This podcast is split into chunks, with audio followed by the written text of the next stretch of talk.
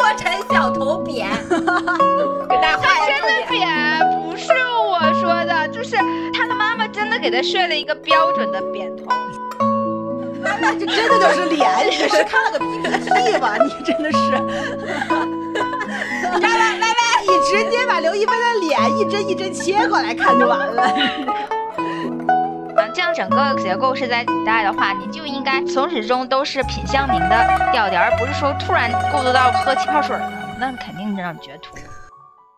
大家好，欢迎收听新一期的科学小组，我是瑶。我是歪歪，我是大宝。嗯，从大宝这个欢呼雀跃的声音也能够听出来啊，我们这期要录的是一个最近大热的剧，是什么呢？让我们大声说出它的名字，叫《梦华如梦令，你知道吗？这个就是《梦华录》和瑶刚开始追的时候，我们俩就疯狂的追，也都聊了一阵子。然后 Y Y 一整就会问：“你们还在看《如梦令》吗？” 第二天就问，第二天问你干啥呢？还在看《如梦令》吗？我后来我实在忍不住了，我说那个不叫《如梦令》，《梦华录》，没错，气死了。我跟大宝上一周刚刚开始的时候，那真的是一个上头，就我们俩就是能够在群里一个人一刷就是刷好几十条，然后上百条的那种信息。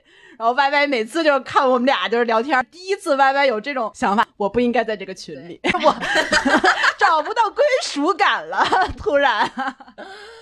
对，然后我是那种，哎，算了歪歪也不懂，然后也不也不会艾特他，我就艾特瑶瑶，你看这集了吗？然后就赶快跟他互动。就是歪歪每次在那个群里弱弱的表达一些观点，就说我觉得也不是很好看，然后大家就劝我，哎，瑶，你看了这个这个吗？就是我们俩就自动忽略了他那句话，忽略，感觉就是 没看见。对，没错。嗯，然后偶尔偶尔看，感觉他也太想参与其中，然后还发表一些奇妙言论，我就会搜几个就是那种黑脸问号那种表情，或者是那种很尴尬的表情，我就反馈给他，就是说此处就是全在不言之中了，就是就是对对对，完全不想跟他辩驳，就给他发一个萌 那种，嗯，嗯，成了编外人士。所以我要采访一下 Y Y，你后来也是跟着我们的脚步入了这部剧，那你觉得看到现在，你有没有稍微一点上头了呢？我我觉得上头可能谈不上，但是我沉迷于嗯刘亦菲的颜值。啊，你是个正常人，只能这么说。你拥有一个正常的审美，但是他沉迷刘亦菲这个颜值，其实也是有一个过程的。他看前几集的时候还在吐槽，我都不好意思说这个他对刘亦菲的评语，我怕我怕被黑粉攻击，你知道吗？他在群里直接跟我们说，刘亦菲现在怎么成这样了？怎么脸都垮了？啊，对，有那个感觉，就是那个下颌好像额外的圆润，就不精致。但是不知道为什么，就从第四集开始，我清楚的记得那个集数，哇，瞬间就是飞跃般的提升，仙女特别好看，然后越来越好看。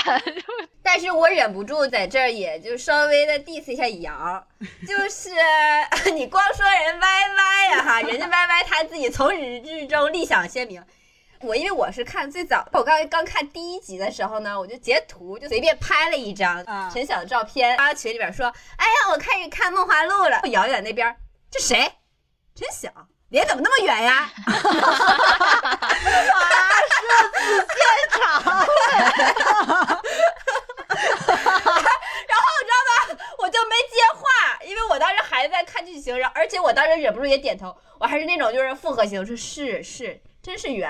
然后 就开始，但是在后面看的时候，我就想起那个时候我们的那种就是鲁莽的言论，对，因为陈晓到后期就是切中了我的那个点吗。你知道我我在节目中多次提到，我就是喜欢那种有胡子拉碴的那个形象。陈晓后期不是落魄了，开始留胡子了吗？哎，我就感觉他这个沧桑感，这种老男人气质一下出来了，然后我就觉得，嗯，帅起来了。而且他的后来的确下颌线越来越清楚了。嗯，然后他那个的确也是五官更立体，就就光两周的时间，我们就经历了多少次百转千回的这样的一个情绪的动荡。对每个人就是 就是必须得追剧的那个路线完全统一，可能才在一个点上面，要不然就是稍微你少两集，我少半集的，这个完全这观点都大不相同。对 对，所以我们可能在后面聊的时候，就是会尽量把我们这种复杂的想法跟大家分享出来。没错，让我们一起奏响一波命运交响曲，响响起。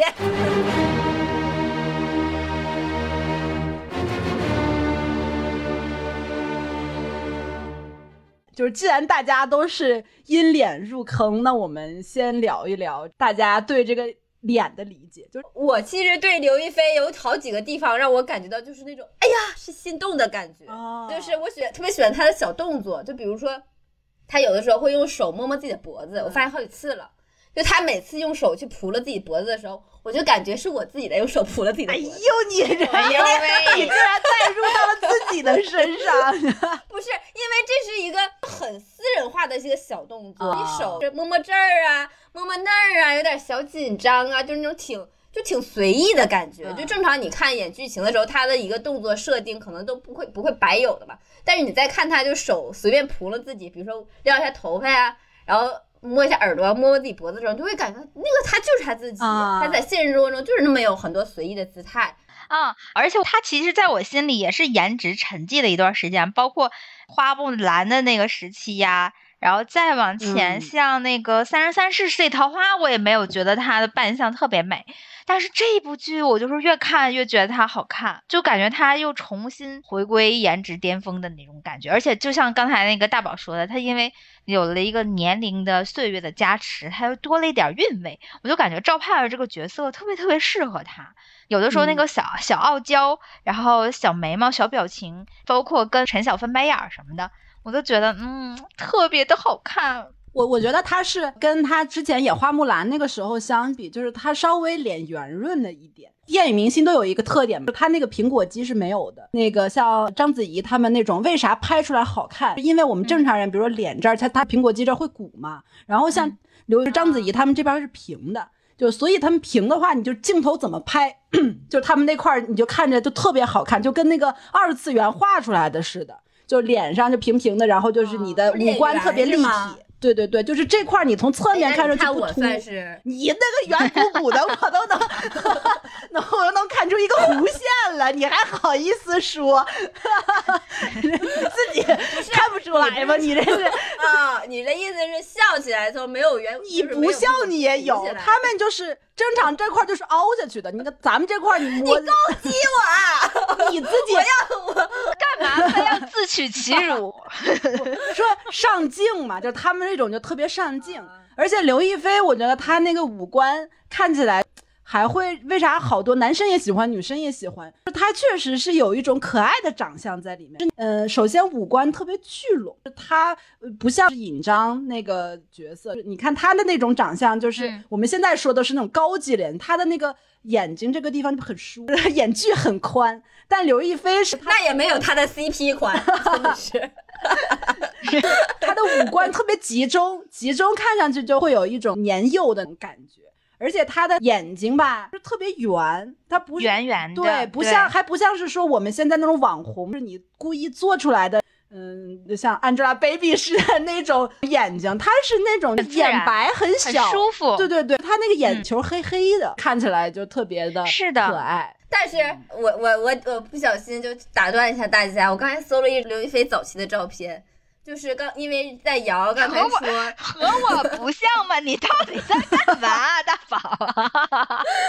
你我在瑶说刘亦菲的眼睛的那个部分的时候，我是有共鸣的，但是我直接说，我觉得你们又不能相信我，所以我就把刘亦菲早期不知粉黛的那张照片发了出来。就是我和刘亦菲有一个共性，就在于我们的眼睛真的黑眼仁儿部分非常多，就是你找了一张刘亦菲最丑的那个黑粉照，完了硬往自己身上 而且像素超级低，都恨不得都是一百四十 P 的感觉，对，真的是黑粉照出来的那 都个照马赛片。克了。真的很像，可以说是神似了吧？以后我叫王刘亦菲，王亦菲吧，以后。好，我们现在转移到另外一个主人公啊，就是让无数这个就是观众陷进去的这个顾千帆这个形象。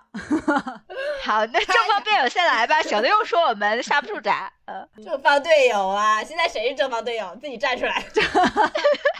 就我嘛，我首先要澄清啊，就是我对陈晓的爱是是分阶段的，然后分平台的。他前期我是觉得，那你不是纯正的正方队友、啊？我就喜欢他胡子拉碴的那个时候。十四集之前的顾千帆我是喜欢的，然后十四集之后我就都不行了。咱们从从来没有这么精准的看过一部剧，是按集来分析 一个电视剧，这按集分析。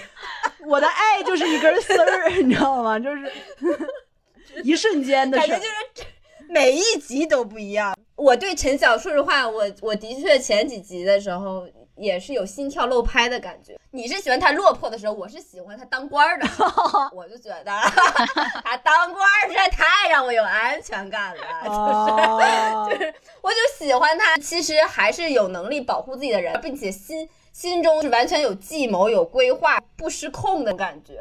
然后他，而且他那个时候就身材也很挺拔，脸上也没有什么表情，但是他说的话都是不是还有我吗？你放心，就让我感觉啊，啊，但那种我会觉得有点无趣，哎，我就不喜欢那种，我就觉得陈晓一本正经说台词的时候特别无聊，就我就喜欢他那个啊，你说什么？再来一遍，仅代表个人意见啊。正方队友，正方队友，我喜欢的他的那个那个点特别的精准，就是他如果是镜头就是正面给他一个大全脸那种，我我不行，我就喜欢镜头从上面拍，然后他那个挑起眼睛来，然后说话，我我就特别喜欢那种画面。啊痞痞的，对对对对啊，我喜欢他，就是两边的表情不一样的时候。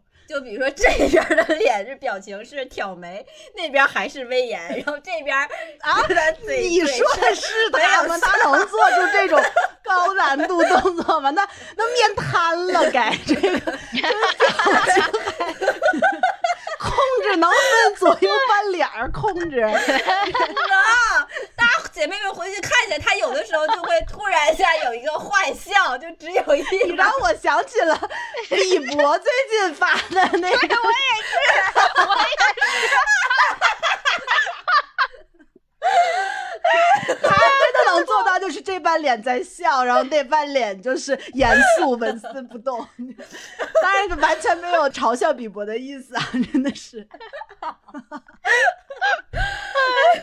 不行了，哎呦，没劲儿了。哎，正方辩友还有没有正方辩友了？那我我先让反反方辩友发发言一下，我可以针对性的驳斥。对反方辩友反方辩友就是从来没有 get 到陈晓的颜值在这个剧里，尤其后来刘亦菲越来越美的时候就每当她出现 对手戏的时候，不 我就觉得对我就觉得？不配 那种感觉，就就感觉仙女儿怎么配了一个村夫，就那种感觉，嗯，哎，那大可不是，你知道吗？对陈晓的一个形容就是说，他不畏仙气。对，就是陈晓是把仙女拉下凡人为二的两个人，就是这一个是胡歌，然后这一个字就是到他了。对，嗯，陈晓他会有一种，就是一般人跟仙女在一块儿，他的眼神就会充满了仰视，或者说是放星星眼，或者说是那种有点儿畏。缩，对，或者有一点一本正经，对，对对对，啊。就有点像前夫哥的那种感觉。对对对对，但是我感觉陈晓跟他在一块儿可以说是对等的一个平等关系，嗯，而且他还看来感觉他们俩所有的对话都有一种赤裸裸的撩一样的那种旗鼓相当的那种感觉，就是我特别喜欢看他们俩斗嘴，嗯，就是比如说盼儿呢说了一个什么漏洞，然后呢顾长帆呢他就立刻就怼顾千帆，你这个家伙，千帆，千帆就立刻怼回去啊，调笑他一下呀，或者说是逗他一下。盼儿有的时候也抓住他的漏洞了之后呢，故意的戏弄一下。我就特别喜欢看这种剧情，我觉得他们俩在一块儿有一种两个人智力对决的感觉，有没有那种感觉？没有啊，我就觉得陈晓在里面那个表情还有他的神态，就看起来傻傻的，有的时候就没有啊感觉显得很聪明。你给我闭嘴！呀，尤其不理解他的头特别扁，然后呢，他的脸又很圆，是个圆脸的脸型。我跟你说，这期节目播出之后，你会被网暴的，歪歪，真的是。哎，歪歪刚才说陈晓头扁，给大家画一下重点。扁不是我说的，就是他的妈妈真的给他设了一个标准的扁头。行行行，行行听听到了听到了，扁过了，这关过了过了。这个我们不能都没有办法跟你掰头，因为我们不承认这一段，就这一段 不接受。那我们说一些能达成共识的地方吧。啊，除了这个长相，真是各花入各眼吧，大家能够多样化审美啊，看到不一样的地方。但是有一些 这个观念还是普世的。这部剧里传达的一些情感观，然后恋爱观这块没有什么反对的意见吧？我感觉这是我一开始会上头的原因。我看着挺爽的，是因为我特别不喜欢看剧里面有那些什么莫名其妙的误会啊，莫名其妙的一些冤假错案、情感上的推拉，我特别不喜欢看这个。这个剧就没有啊，这剧让我感觉大家就很直接。比如说，我们看到这个两个人明显现在在做情感推拉了，我在说他俩在推拉，那个女生就会把台词说出来，不要给我推拉。就是我看到这种，我觉得特别爽。终于有女主，她很明白自己的情感状态，也明白自己的情感处境，也知道对方跟自己怎么回事儿。我就我觉得这样很好呀，很聪明啊。就是可能稍微有点上帝视角的这种女主，我就觉得我还蛮喜欢的。哦，然后而且他俩还还不是绝对的恋爱脑嘛，就是比如说刚开始他俩相遇的时候被人追杀嘛，那个顾千帆要跟盼儿说你快走，然后就盼儿就只是有一个眼神，就稍微瞅了他一下，立刻就走了。大家都说 励志，你看看，终于有个明白人，对呀，立刻就走了。大家也不喜欢看这种非要无理取闹呀，或者说非要去作一下闹一下，就是。非要让男主保护的女生，大家不喜欢看这些东西啊。但是我觉得前面其实就他们俩可能最开始两个人的感觉有一点欢喜冤家的那个意思。然后他们俩给自己这种感情的定位还是好朋友，像尤其是那个盼儿，对对，不管是他给顾千帆做了什么事儿，救他呀，然后照顾他呀什么，他给自己内心中定义这是我哥们儿，我要有整义气。然后就迷惑周舍那一段的时候，然后他们俩不是去了青楼嘛。然后在青楼的时候，就是两个人之间那个暗流涌动的这种暧昧情愫已经非常明显了。但最后镜头一转，两个人就是竟然就是白首如新，膝盖如裤，啪，然后一个那个招手，就就就我有一点，我就觉得你们俩就不要自欺欺人了。嗯，但是他俩后来双向奔赴的那个阶段，其实还算是比较同频的，因为那个时候是真的，我觉得比较当哥们儿。我最喜欢最喜欢他们俩双向奔赴的感觉，就是他们当时是。因为顾长帆他是救了盼儿，千帆，然后 你怎么？顾千帆当时盼儿有什么危险？我记得是，然后当时是盼儿马上就人群中去找顾千帆，一个人跑向另外一个人，另外一个人就躲在一个屏障后面，然后他们俩就在屏障的两边往前走。然后开始对视那一刻，对我当时那时候我心里面就哇是心动啊，他俩一定是这个时候一起心动，就感觉到就是他们发现对方不一样了，而且看对方的那个眼神也都是含情脉脉的那种感觉。对，其实这部剧里面有好长镜头，我觉得这个地方其实还挺让人有那种咂摸的空间。就比如说你说的两个人。双向奔赴去找的那一段，其实没有什么话，两个人在互相这个眼神的那个对望啊，还有最后我之前说的在青楼那一段。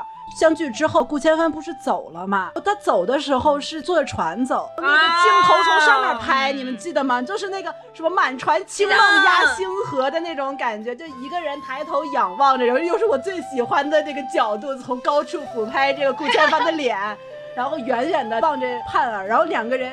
相顾无言，就就没有什么话说，但是你就能感觉到两个人之间这种情愫，随着有一点微醺的这种酒劲儿，在这个夜晚这旖旎的灯光下，就好像在慢慢的四散开来的那种感觉，嗯，那个其实是挺美的。你你说的那个特别美的感觉，就让我有一种留白的感觉。你一般大家在看这种剧会说的很多，什么旁观者说，要么两个人说，要么就有激烈剧情说。但是他那个时候就会看到有情感上的一段空白，他们因为那个时候都是在彼此探索对对方的感情嘛，对，但是却非常的深情。说实话，在看那部剧的那一个当下那一刻，我脑子里面浮现大概一百个我自己的感情故事。你怎么每次看这种都能联想到自己？不是。因为我知道他在讲心动之前的那一块儿感觉，我有一点迟疑，但我发现你不一样，然后我心动了，然后这份心动让我让这个夜晚都这么不一样，就会整个的那个气氛你都会记住。你喜欢的人一个人的时候，那一天的很多的那个气氛，不觉得你会记住吗？你可能会喜欢一阵风，或者是喜欢一个阳光，那个人那个场景就伴随着你喜欢一个人的心情就留下了。他那个情景就让我有这种感觉，那个时候他们俩喜欢对方，同时这一个情景留白的情景风景留下来了，就觉得好美呀、我当时觉得真懂，真会，那个也是我比较痴迷的阶段。对，而且我我特别想讲讲他们俩坐船走的那段，因为顾千帆他回头说的时候，他也是说他从那一段开始对盼儿心动了。其实盼儿他的角色在那个情节点相对来说是比较直白的，他的这些感情啊，包括他的这些处境啊，其实大家都能看见，包括顾千帆其实也是了解的。但是顾千帆他的那个情景，其实盼儿是不知道的。他刚刚杀了他的那个兄弟，这个时候刚身上这一身伤还没有洗净，就去那边。其实他是寻求那个盼儿的安慰，但是在这个过程中，两个人对这个杀人这个事儿一句没提，大家有一搭没一搭的聊一些闲话。回头再去看那个人，你就觉得这个人好像是有一种。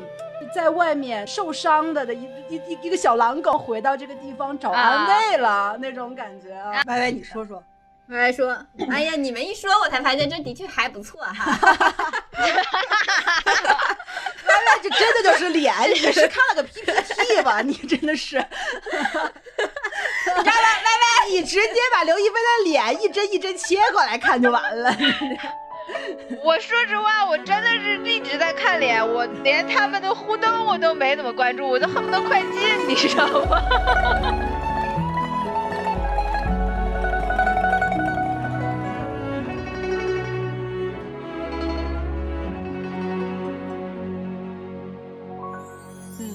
这个就要聊到我们后期这个情感的变化了。我们前期确实因为上述的种种原因看得很上头啊，但是呢，真的这个感情的变化就在一瞬间。我们这周看新一集的时候，就发现啊，这个嗯，嗯这个这个嗯劲儿不哎像之前那么浓烈了，呃，有点变化。我因为看当时上头，我们就跟大家说，我们基本上是看十七、十八、十九，就这几集是我们非常期待的几集，因为当时看那个日历的时候，也上面还画了小心心。嗯所以我就觉得这一定是对我来说是一个巨大的情感冲击。前面已经铺垫的那么好了，嗯在在这种时候一定是情感上的一个高潮，嗯让我感到震天动地，然后为他们感动。我没准还会哭一场，就是说会有这些情绪上铺垫，可能的确是有点想多。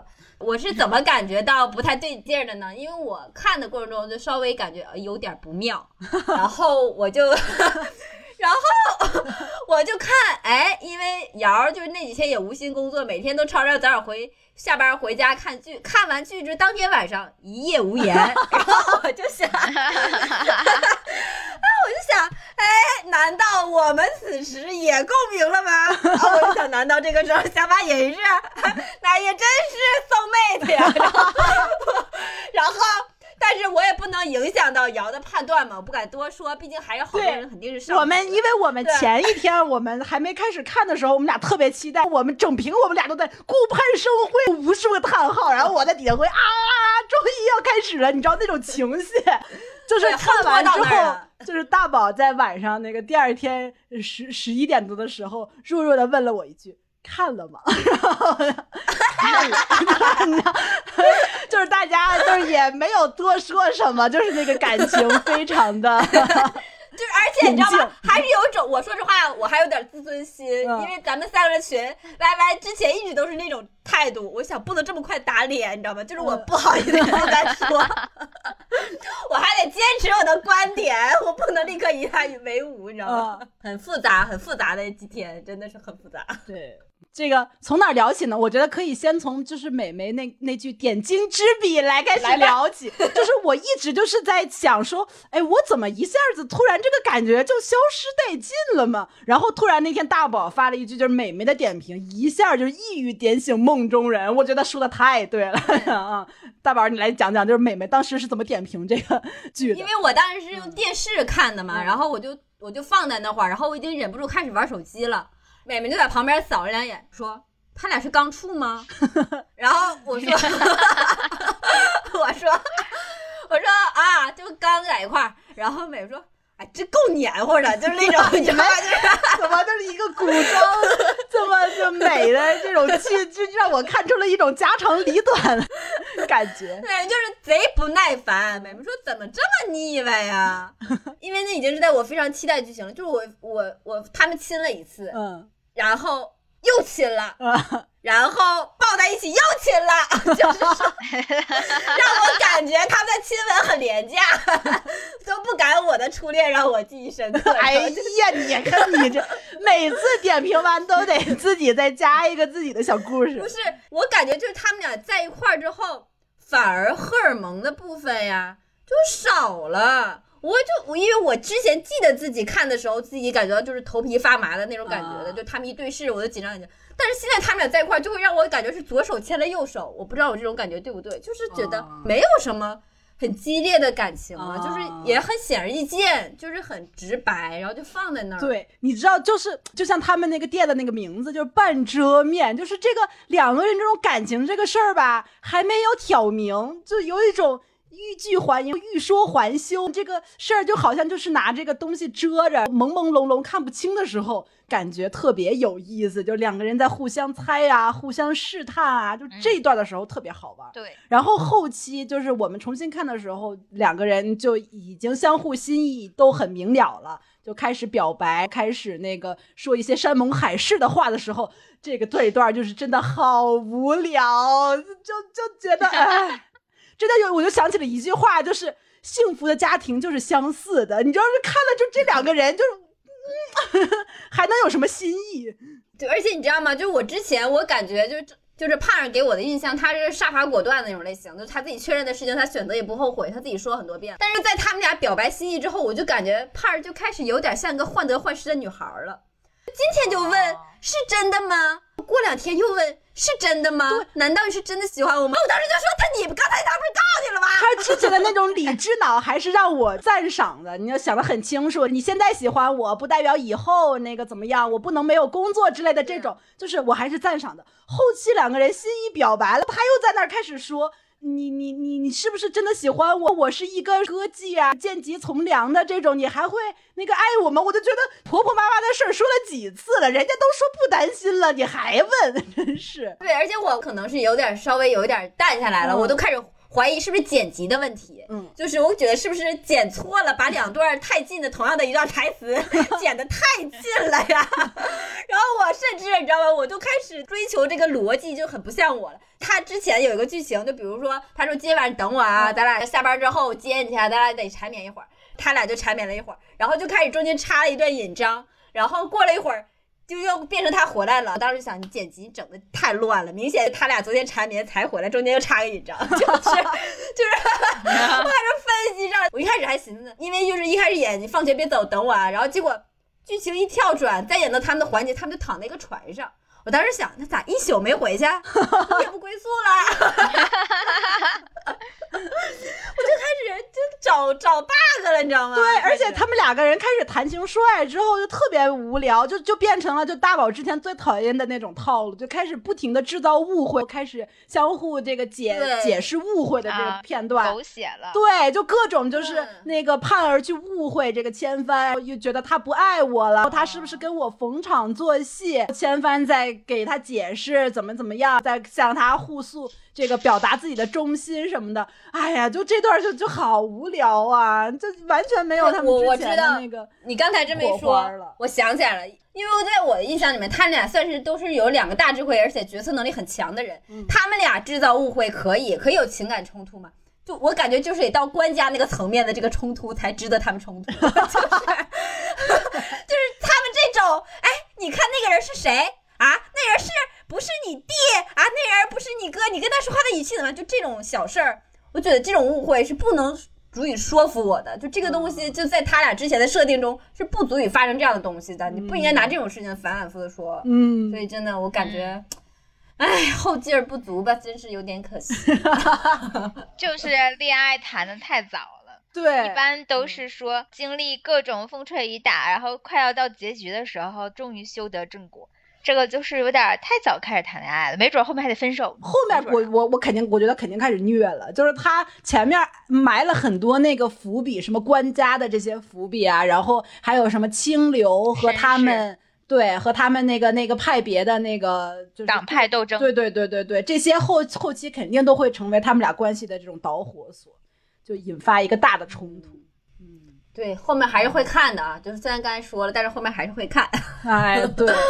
哎，主要就是，但是还是有遗憾，因为的确是你想这个剧是四十集，我们现在看到大概十八九二十的时候，我们中间就出现了情绪的反转，就是让你在看这部剧的时候就出现了一些犹疑，嗯，就可能后面看的时候就你不是很有信心，他们的爱情部分会不会还这么有看头，嗯，就会觉得可能会有一些乱七八糟东西插进来了，就会有这种感觉，嗯，哎，拭目以待吧，你你呀歪歪这。你就根本没把心放进去过，你这你这不是个关己的姿态。放心吧。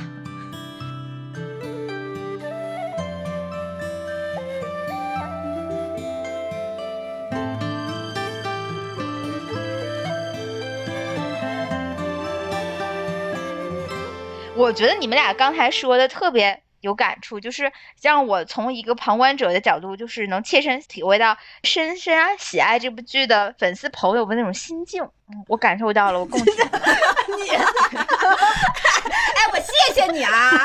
我谢谢你理解我们。是，谢谢领导的认可。谢谢你来给我们总结。朋友圈的这个情感大师给我们点评了，这不错。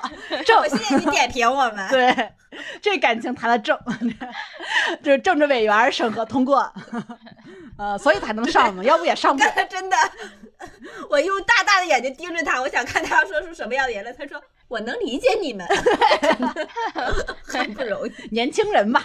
”总结来说，是因为他们爱情发生的可能有点太顺遂了，或者他们在一起有点太早了，然后我们突然发现这个东西一谈恋爱之后开始无聊了，是不是？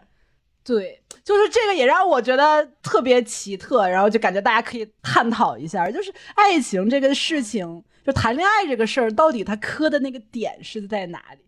就好像就是爱情顺利的时候，大家反而不愿意看，大家爱看的好像还是那个爱情有波折的时候。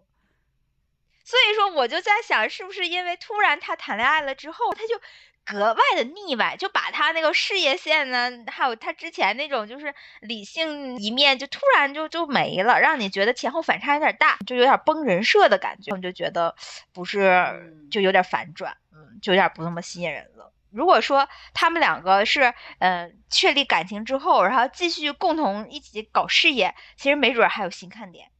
但我自己其实也很困惑，因为我是完全不喜欢爱情误会的人，我是特别喜欢看爱情相处的人。就看我平时喜欢看的东西，我是很喜欢看两个人甜甜蜜蜜就是正常相处的。我也喜欢看日常，然后我也喜欢看没有波澜的东西。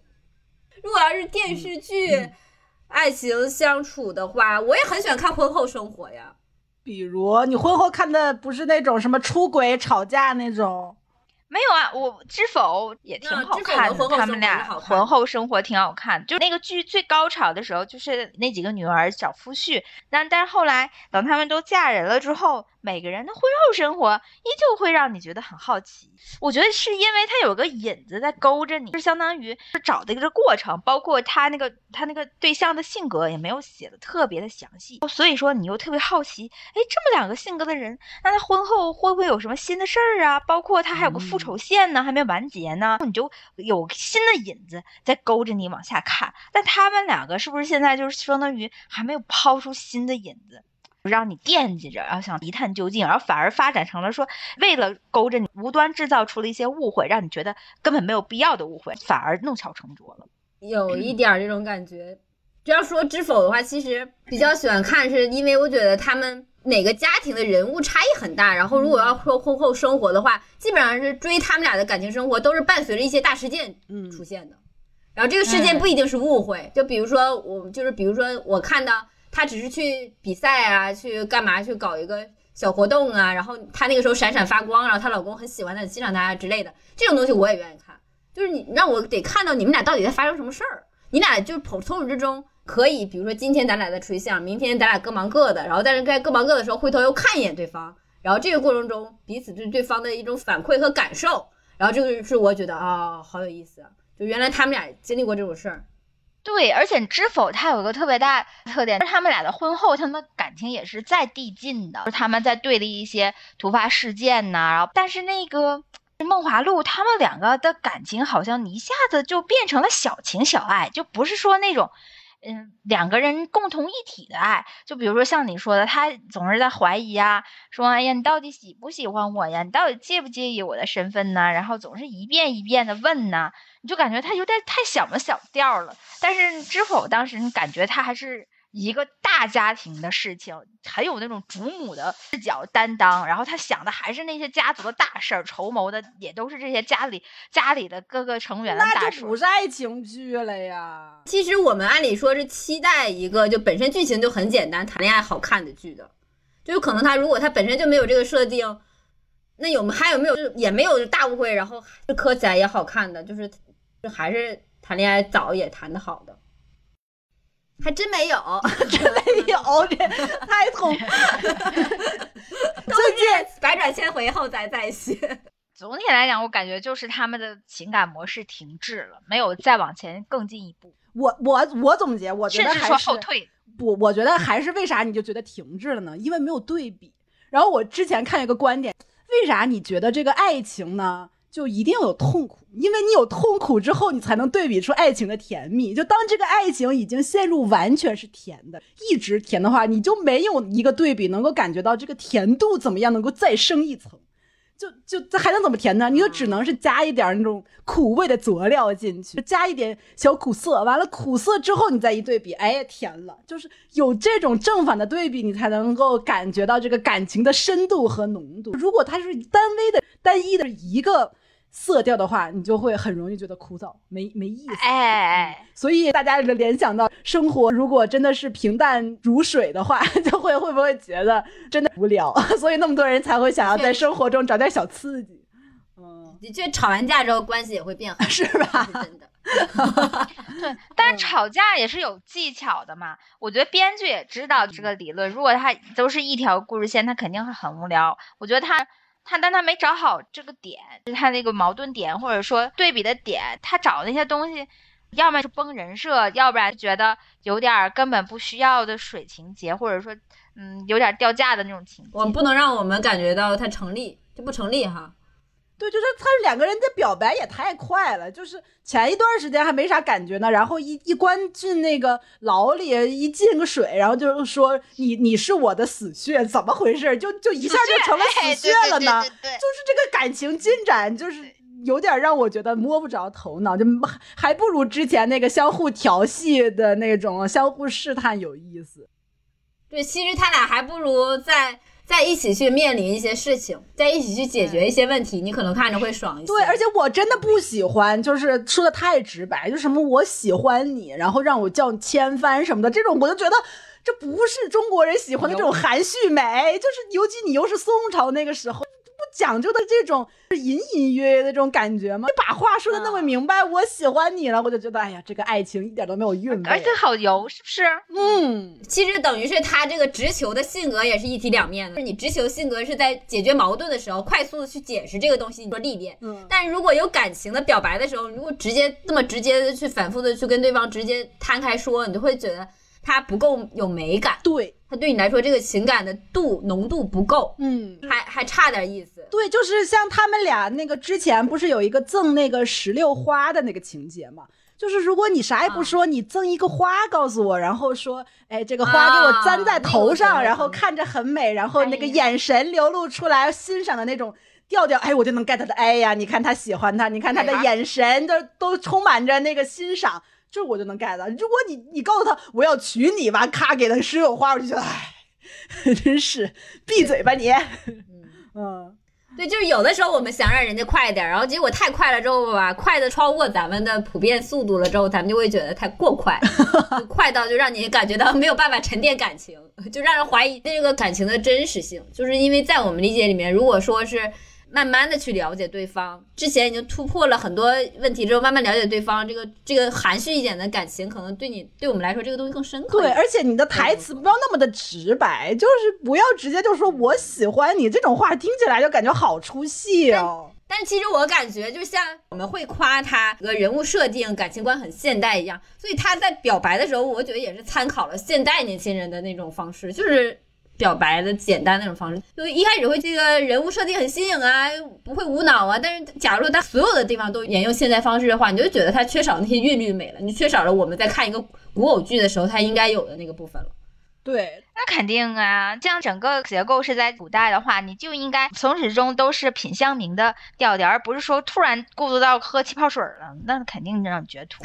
可不呢，你看，就是咱们看那个李清照，她跟她的那个夫婿，就是之间互通信件，其实也也是两个人相互表白，但你看人家的那个表白说的多婉转，就感觉特别美。那你们觉得，哎，现在就拉踩，你们觉得哪个表白让你感觉很难忘、很美的？我现在想出来的都是我看耽美小说里面那种特别知名的表白桥段，都没有说是我喜欢你的。你现在耽美圈大家能数得上来的这些知名的表白，全都是那种有点小技巧在里面。就比如说像撒野里面，你想不想要一个男朋友？他都不是说特别直接。还有像那个默读里面，你看他他说他我喜欢你，他说的是经年痴心妄想，一时走火入魔。他不是说我喜欢你，这个是美的。对，那古代耽美小说里，大概率就算他直白的说我喜欢你，他一般也用的是我心悦你。哎，这有点像什么？叫台湾的我宣你啊？对，我宣你。那个《山河令》对《山河令》里面，他温客行说嘛，说你若不在了，千山暮雪，我孤一只影向谁去呀？就是他其实说的就是你不在了，我我我我还我找谁去？你看人家这句话，千山暮雪，我孤一只影向谁去？是不是就美多了？还有就是那个温客行说，不如陪我去屋顶赏月喝酒，然后我告诉你啊，今晚的月色很美，还有点引用了日本美学，对对对。啊，还有那个什么，不枉此生，愿得君心似我心。聊了这么多，本来是想说跟大家好好聊一聊这部剧的磕点，然后没想到我们三个怎么回事？人家大家都磕上头的剧。从那个黑帮少爷爱上我到这部剧，我们怎么总总是跟这个主流的磕点背道而驰？对，大相径庭，背道而驰。这每次聊的时候都特别的忐忑，因为我之前我有看一些其他的营销号在评这部剧嘛，然后我就看到说之前有一个营销号是说了这部剧不太好的一些观点，然后突然之间掉粉掉了上千吧。特别多黑粉涌到这个号底下去刷那种什么负面的那种 diss 呀，什么黑话呀。你是不是在铺垫？你是不是在铺垫？我就每次我 特别紧张，就是，但是我就是咱们毕竟也没收钱，所以就是 有话不妨直说，也没必要为了就是是吧推这个剧，就是说一些那个那个那个什么。对，其实还是。我感觉咱们属于是爱之深，所以说就是这种愤怒也直切，就是 因为我们之前对他调的调子有点太高了，期待值定的也比较高，对，八点八分，哪有这么高的古装剧？对，我当时一开始我豆瓣刚开始没出分的时候，我就打了个四星，后来我就看他口碑这么好，都已经冲到八点几分，然后我又改了一下，改成了五星，就是为了让他星保持的更高，就所以我当时我属于是第一批。忠实用户是对他期待值非常高的，那看看后面怎么走吧。就如果说还是按照这种风格，就是围绕着一幅画再去展开，什么啊，原来是那幅皇后的画，还讲这个剧情，两个人在还是同样没有太大波澜的情况下，以这种过于黏腻的那种相处模式去相处的话，就的确让有点看点缺失。这部剧。已经这个板上钉钉，就是该咋样都已经到库里了，你就只能是看后面那个能看到啥剧情了。编剧也不可能再改了。对，反正感觉之前的时候，我是我的观点是我愿意为他们单独付费去看他们的爱情。但如果现在要是这个趋势的话，我的爱情我可能会二倍速看了，就 我可能就直接看小 cut 了，我可能就不看了。啊！到最后开始放狠话。一个比一个狠。那我看完吧，我坚持一下，坚持一下。最后一集的时候，最后一集播完了之后，我会在这期留言底下会说我看完了，打卡一下。我打卡一下，也希望也欢迎其他姐妹们看完之后在这里面说一句我也看完了。怎么这么卑微？嗯嗯，好吧，那我们这期的节目啊、呃差不多就到这边啦。我们在这个节目最后呢，也发起了一个投票，然后大家可以选一选自己最喜欢看的古偶剧，嗯，然后也可以欢迎大家去跟我们聊一聊你在看这种古偶剧过程中的一些磕点。希望我们能够帮我们梳理一下。帮我们梳理一下，对，教教我们。我们真的现在怎么回事？这个脑子就磕不起来了呢？是我们 对，还领科员呢，我们不配，快帮我们磕一磕，求求。真的 真的，嗯，好的，那就拜托拜托，我们呃期待着在评论区与大家相见。好，那我们好的，下期再努力，哎，肯定会磕上头的。好，好，那我们就跟大家说一句拜拜。过冬拜季，拜。为盼一丝花期，小春风如何执谁的呼吸？那我冰。